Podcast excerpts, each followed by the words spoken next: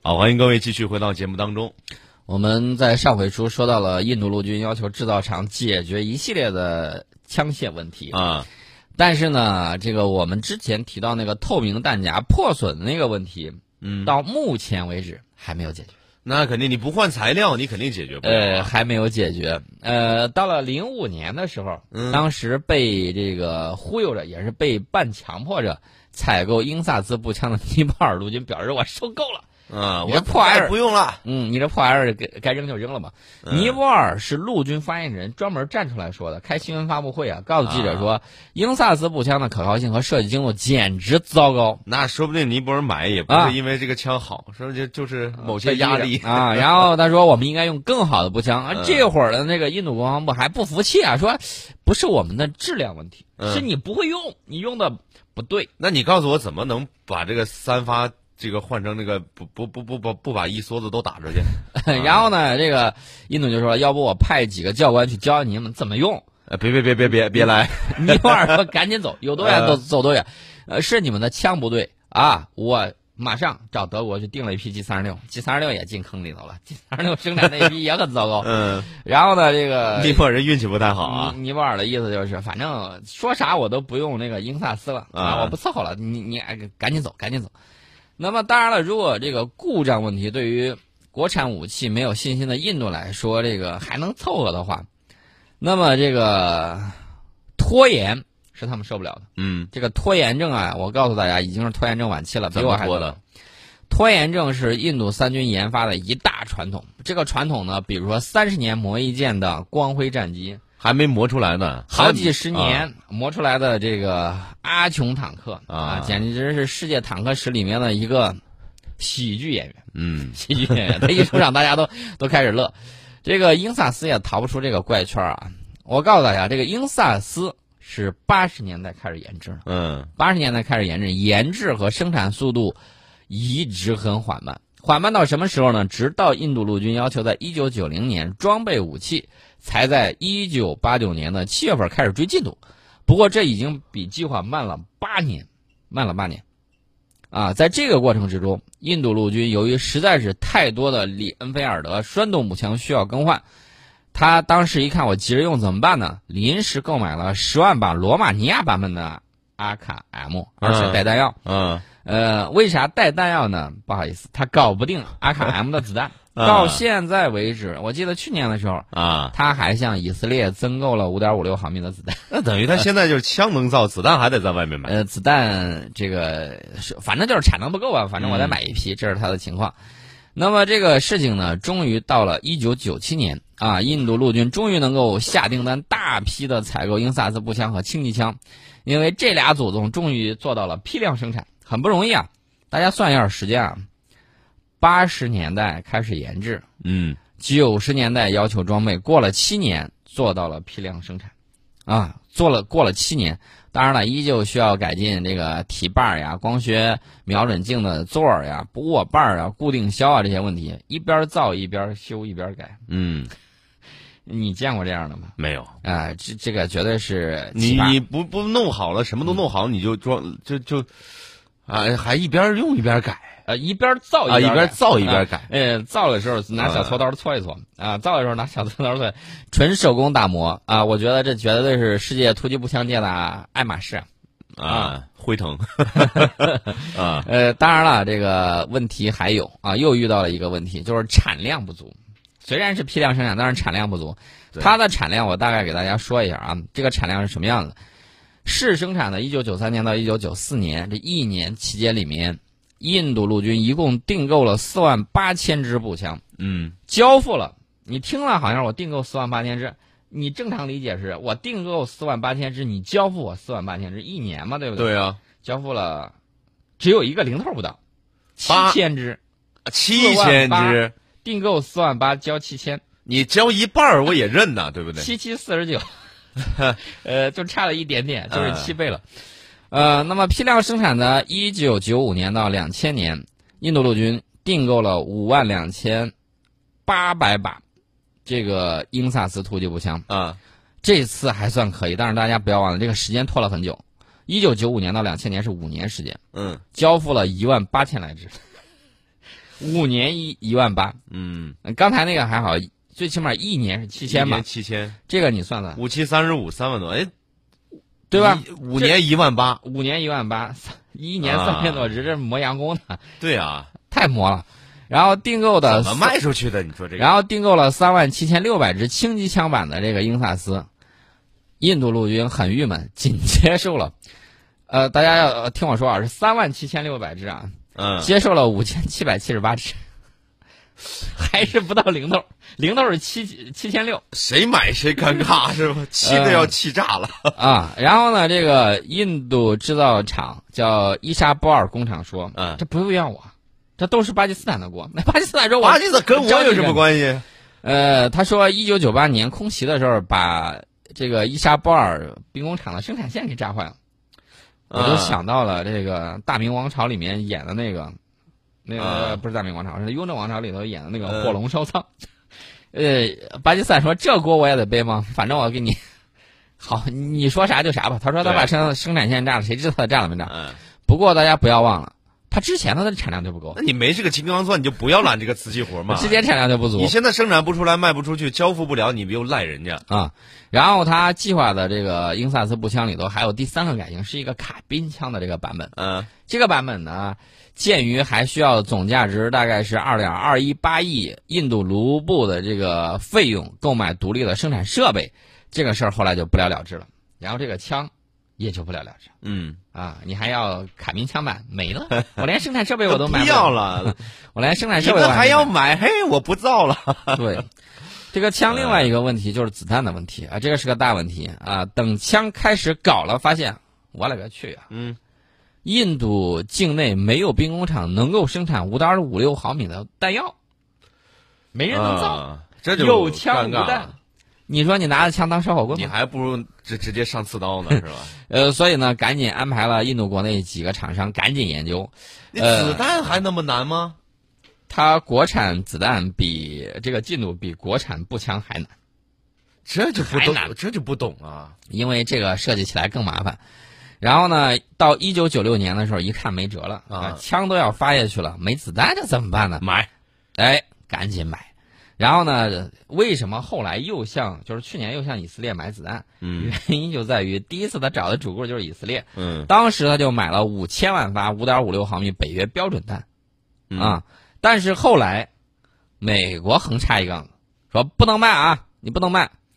呃，所以说呢，这个最初交付的四分之一的数量送到了印度，嗯，就是以色列刚卖呃刚卖了四分之一，也就是大概是一千两百万一千两百五十万发左右。嗯然后刚一交付，印度说你不能卖了，嗯，呃，就是美国说你美国不让卖啊。美国说你不能卖给印度，然后以色列这个生意就给搅黄了。搅黄了之后呢，现在有的这么一些，嗯呃，交付了这有四分之一，然后先凑合着用吧。到了一九九七年的时候，这都第二年了，然后印度的这个贾巴尔普，呃，这个叫贾巴尔普尔工厂啊，终于能够生产五点五六毫米 SS 杠幺零九弹药，但是呢，这个质量比较低，嗯数量呢，不好意思就不够了啊，数量就不够。呃，印度陆军呢说，哎呀，甭管怎么着，你先我先买吧，先一次订购了四点三四六亿发子弹，但是兵工厂供应了多少呢？先给你打个五折，嗯 二点六五五亿发子弹。呃，所以说呢，最近最后几年，印度嗯就比较头疼，反正也没人去打他，周边都是小国，也打不过他。嗯呃，大国呢又没有人想去揍他啊，所以说呢，他就他也没有这个压力。他说这样吧，子弹这个事儿呢就先放一放，我公开招标，你们谁中标了，谁来给我生产。一颗子弹难为死人呐，这个大家都知道，一文钱憋倒英雄汉 对，啊，一发子弹憋倒一个发呃一个突击步枪。就差这点东西呃，这个至于英萨斯轻机枪想用那个夜光弹，大啊。家知道那个夜光弹吗？你打出去之后，它它是这个暗发的。嗯你一个呃一个弹匣里面，你可能就是每隔多少发，五发或者几发，你装一发，这样可以指示目标。夜光弹，你难为死他吧？这个上次立功的那个贾巴尔普尔工厂搞了十二年也没有搞定，十二年没有搞出来夜光弹，十二年没有搞出来、嗯，啊。这个技术不行吗？还是那我就不知道了。所以大家老是说我们在这个嘲笑，其实我们不是嘲笑，我们只是客观的在讲。呃，基础设施没有搞好，这个工业门类不够齐全你全。从这里面就能看出来一个，你就得有生产这个枪械和子弹的这个能力，你才能说说在这个什么立足啊，说这个对这个保卫自身啊他。他。连这些的这种生产装备都不太够。那么，印度招标呢，一来是英萨斯步枪的这个问题，其实这也是世界枪械史发展的一次转型。那么法国呢，这个最近他的这个步兵在招标的时候就淘汰了法马斯步枪，选了德国的 HK 四幺六，呃，对射击精度要求在不断的提高，以及瞄准镜等各种观瞄器材的这个价格在持续走低。前些年那些，你基本上买一把这个巴雷特，你再配个嗯瞄准镜，那个镜子的价格可能就接近这个巴雷特的价格对，啊，一万多美元一一个瞄准镜，一万多美元一把这个巴雷特。嗯所以说呢，大家可以看啊，这个大家也知道，我们呢有了这个很多很多的这个东西。那么印度新步枪的这个采购，大家可能会想，他到底会买啥？我个人觉得吧，呃，SCAR 会不会买这款啊？或者是加利尔的 ACE 啊？要不就是美国新版的这个 M 四，反正都不便宜啊。反正就不买我们。他们自己用的会就是人家自己能生产自己用的就便宜啊，卖出去的时候呢必须得贵。那肯定啊，欧洲的枪械你看很好看，对吧？嗯但普遍有一个特点就是贵，对特别的贵。同样性能，它能给你贵出去好几倍欧。洲的东西就是这样嘛，嗯，啊，好看贵，呃，好看贵，但是好看，说句实在话，到战场上一模一样的，真的啊，你到战场还管你好看不好看吗？因为你这个土啊、石子儿啊什么之类的，里面含，的这个二氧化硅，还是得耐用啊。呃，硬度是比较高的、嗯啊。这个磨两下，基本上就磨掉了。你再这个阳极处理啊什么之类的，说句实在话，到战场上都白给。你看美国装备的那么些，然后在伊拉克、在阿富汗磨来磨去，大家看那个，无论是钢制的弹匣或者铝合金弹匣，那顶上磨的照样跟画画一样的，对啊一样没有用处的。呃，不能说没有用处，应该说用处是有，但是不太大啊。卖的时候很效果很好，即便他花着十亿美元啊买自己要的十八万支以及配套的弹药和瞄准镜够还是不够，我倒觉得无所谓，这是钱的问题。还有一个不是钱的问题，什么问题还是子弹。那七点六二乘五一的子弹国产化，我估计还得再困扰他好几年。啊？印印度的后勤人员现在自求多福吧，又装备一个新口径，这怎么办呢？是啊，这个大问你题。这 五点多七点多，你这这这，反正都生产不了自己。反正这这个事儿挺郁闷的。我们先进一下广告，广告之后跟大家聊点别的。好了，欢迎各位继续回到节目当中。呃，我们接下来聊一聊头盔吧。这个也是昨天说的一个事儿。啊这个昨天聊完突击步枪，今天呢对比一下这个印度的矛跟盾 是吧？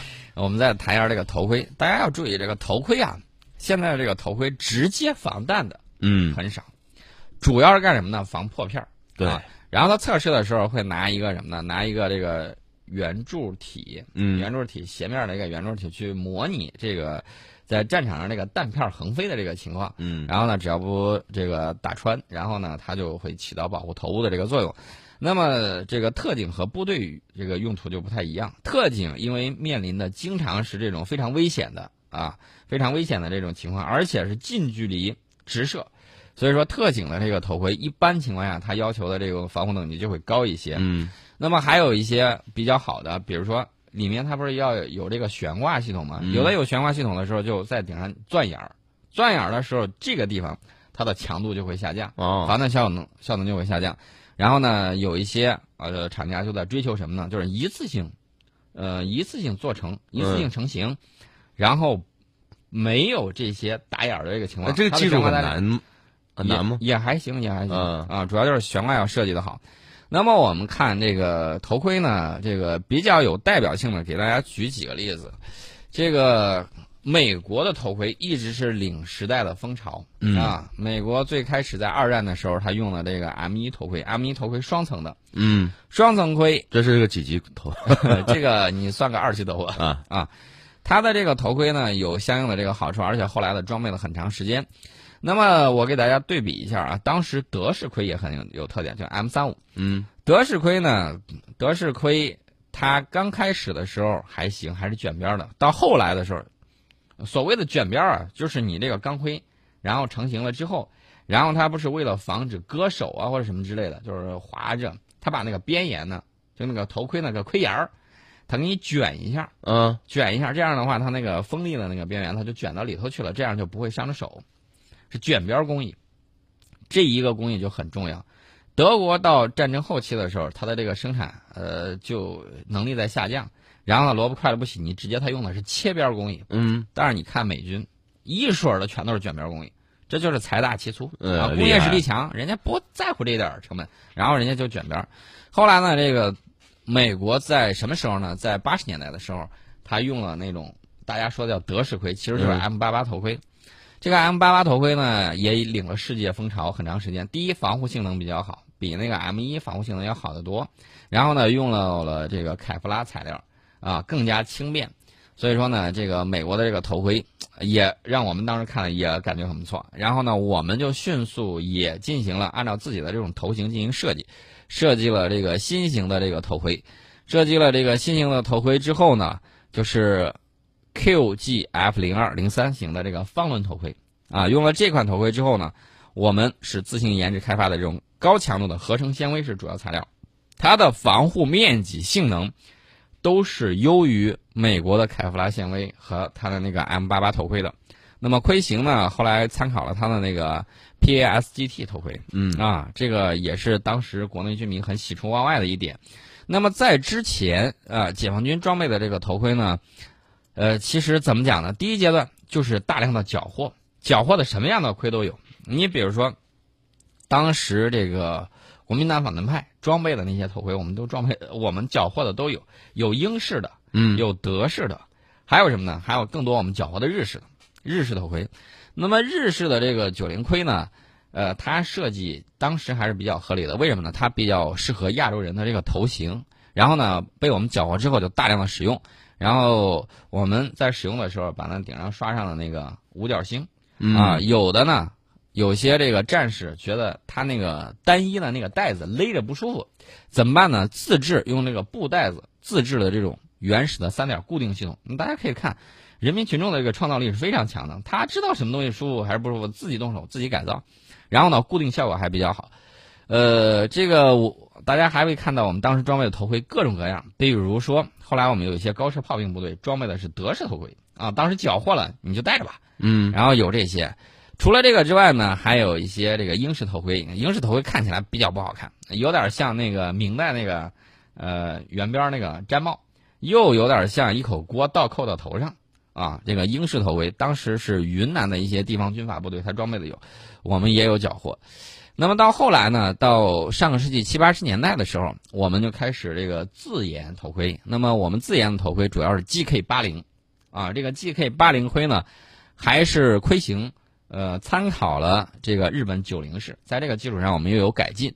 呃，这个头盔呢是防弹的钢材，就是防弹钢盔。为什么我们老说头盔的时候钢盔钢盔，就是因为它用的是防弹钢材去做的。那么再往后，大家就看到了这个用的更多的是什么？用的更多的就是各种高性能纤维材料。高性能纤维材料的这个盔呢，后来怎么讲呢？这个就越来越多，越来越多了。为什么叫越来越多呢？大家可以看啊，我们现在厂家很多，而且全世界这个防弹衣和头盔生产厂家绝大部分在我们这儿。嗯美式盔呢，它的这个特点就是高科技含量比较高，设计很耐人寻味。尤其是它设计了一系列头盔，比如说它这个悬挂系统，在追求这种舒适。然后你戴上去之后，我记得光早期的 MICH 这个版本啊，这个就是米奇头盔，咱们的戏称叫米奇头盔。这个头盔呢，它就有不同的这种改型，而且里面头盔的这个悬挂系统，有的它就把悬挂系统去掉了，而是带以记忆海绵，然后在头顶上，然后呢你就顶着。这记忆海绵呢又不是一整块，而是可以根据你自己头部的这个舒适程度，然后呢不同的去布置。里面有这种呃维克劳的那种可以粘的那种，呃，然后呢你粘上去之后，它就可以调节，而且呢它块儿与块儿之间它有空隙，这样的话气流可以流动。所以说呢，这也是它的一个想法。除此之外呢，CP 公司它做的也有新型的头盔。它做的新型头盔是什么样子呢？就是为了让你头部更加凉爽，不至于说太热的时候，它做了两个半盔扣在了一起。两个半半盔中间有一个有有个缝儿是吗？后就是后脑勺、嗯上边那一点儿有一道缝儿，这样的话，你头部出去的这个蒸汽会有点风啊，会有点小风就出去了，啊，然后子弹又打不进去，这是他做的比较先进的。那会不会不结实吗？呃，也还行，强度还是比较高的。呃，他用两个半盔互相照着，就跟两片瓦扣到头上一样。啊，这个开个十字孔中啊，这个盔呢，嗯，它卖的价格也比较高，淘宝上售价大概六七千一个，六七千一个，有点贵啊。咱们国产这是就是原版的那种吗？原版的，咱们国产化的基本上就是一千五六啊，一千五六，你可以看一下这个价格，一下就下来了。还是国产的便宜啊，国产的便宜，质量还不错。你想要二级头，想要三级头都可以给你做出来，这是相关的这个情况。那么除了这些之外呢，呃，英国它也追求另外一个，英国说你那个凯夫拉那个盔有个缺点。放几年就不行了，放几年，这个到使用年限，它防弹能力就下降。呃，我搞的这种，据说啊，也不知道是卖家说的还是他们自己说的。他说他搞的这种高性能那个塑料盔，我我称为高性能塑料盔，其实也是高性能这个纤维材料的。他说他这个就比较耐久。另外呢，他现在搞的那个 MK 七 MK 七型头盔，为了更多的增加防护能力，它的这个盔呢有两个。护夹就是护脸颊那个护腮那个地方，有点像未来战士里面跟戴了个防毒面具一样，其实不是，而是把你的这个鼻梁以及这个脸颊都给护起来。那么它的这个还有一个风镜，也跟它是一体可以卡上去的，既能够当一定程度的这种防破片儿，直接防弹是不行的，因为太薄了，呃，防一些破片儿，防止打到你眼睛上。对，啊，直接给你等于说给你带了个风镜。那么它这个一体的，在国内目前的售价是四千块钱，是这么样一个价格。它的这个防护性能呢，就比较有意思了啊，所以大家可以看看，这是一个特点。另外呢，这个美国还开发出来一种这个悬挂系统是什么呢？大家知道原来有一种那个运动头盔，还有一种那个防护头盔，后只需要后边拧一下那个旋钮，嗯，就可以这个根据你的头型进行调节。那么大家可以看，我们类似于啊，我们武警特战部队装备的类似于美军 FAST 的这种武警特战头盔啊，就有这样的这种头围调整旋钮，这个悬挂系统就不错。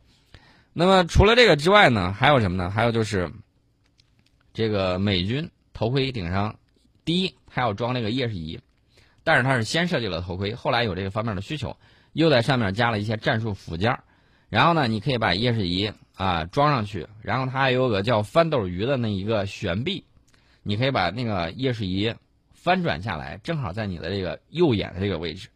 那么这是美军的这个头盔。后来呢，他觉得这个设计呢，在呃 FAST 这个上面呢，他就进行了一系列的这种改进。改进成什么呢？他有的时候要装那个头灯，有的时候到后面他要粘贴一些敌我识别标志，尤其是夜间的时候，它上面呢就加了一些魔术贴。除此之外呢，还在盔。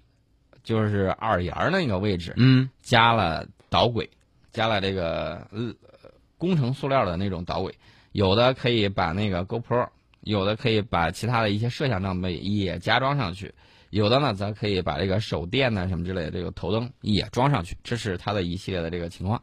那么我们再看我们这一次，啊，这个就是以实战为导向了，这个尤其是这次国庆七十周年大阅兵出现了解放军的这个新型头盔。确确实实让人帅到感觉流口水的这种感觉，四点悬挂固定，我们用了最先进的这种固定方式。为什么我要说最先进呢？因为美军它有一些，包括 CP 厂，它为了省事儿，它在你右脸颊几个袋子交接的那个位置，它是简单的补强了一下，也就打枣补强了一下。而我们这儿为了让你佩戴舒适，不至于说这个袋子松了或者怎么样，它进行了一个菱形的，就是。上下两个菱形接一个，呃正呃长方形，这种方式呢更符合人体的这个脸型和这个固定的这种要求以及强度。然后呢，我们做到这样。那么战术附加支架以四点卡扣式的这种方式固定在盔沿，方便拆装。而且支架内部呢藏有电源以及这种信号传感线呢等等等等，还预留的有耳机位等等等等。嗯啊，所以说呢，这个就很先进了。是的，那么结束今天的节目哈，更多内容你也可以下载蜻蜓 FM 客户端，搜索到宋伟观天下来了解往期的节目内容。提醒各位啊，明天是周六，是正常上班的一个时间啊，希希望明天各位也能同样在十点十分至十一点来锁定郑州新闻综合广播来收听我们的节目，明天继续陪伴各位。